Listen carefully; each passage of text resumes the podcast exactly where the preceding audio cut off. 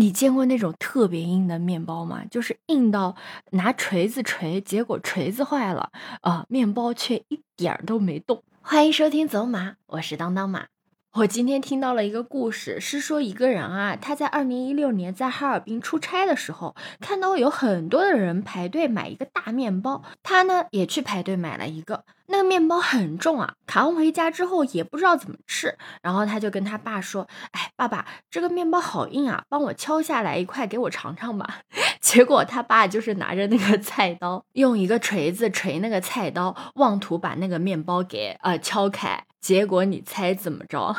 那锤子居然断掉了，但是那个面包真的是还没有敲开。他把那个视频啊发在了网上，有网友就评论说：“打死我也没有想到坏的是那个锤子，笑死我了。”后来啊，我上网查了一下，那是俄罗斯的大列巴面包，俄罗斯人啊把它当做主食来吃的。它啊是全麦制作的，不含糖也不含油。我看完这个视频之后啊，突然让我想起来了，我之前在意大利求学的时候也吃过类似的面包。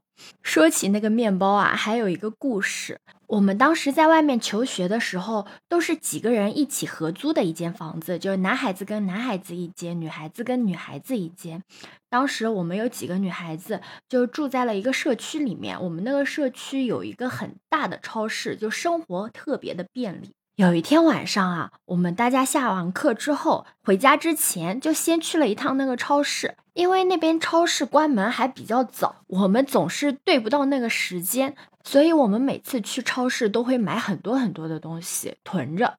而那天也是囤了很多东西，而且天也比较晚了嘛，然后我们一群女孩子拎着各种各样的东西。特别重的，就几个人拎着袋子，呃，一一个人拎一边，那样一边走一边很开心，在那边唱着歌。也许是我们当时那个氛围特别的欢乐吧。就引来了一对老夫妻的关注，他们还停下来跟我们打招呼。那个时候我们刚入住没多久，对一切还是很新鲜的。然后看到有人跟我们打招呼，我们也很开心，也很热情的回应着他们。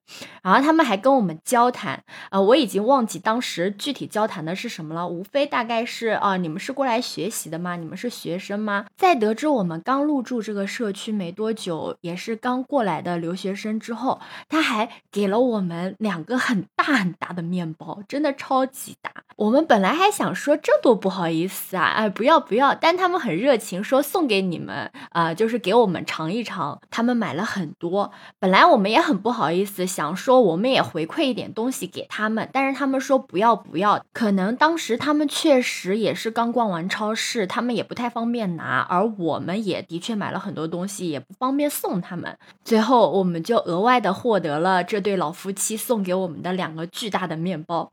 回到家，我们想吃的时候，我们就发现根本就敲不开，超级硬。我到现在都不知道它是什么品种。我感觉它的硬度可能会比大列巴软一点，但是也好不到哪里去。因为我们当时是费了九牛二虎之力才把它给掰开。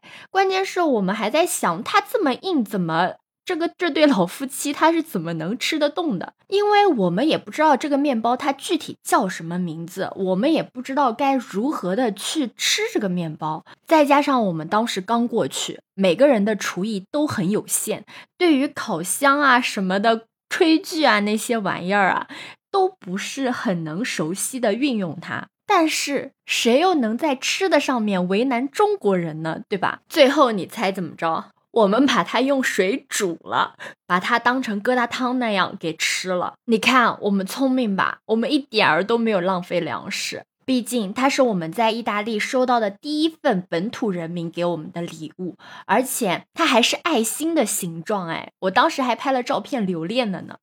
虽然没有 get 到它正确的吃法，也至今为止不知道它叫什么名字。但是还是非常感谢那对老夫妻给我们刚出去的那群孩子一点家的温暖。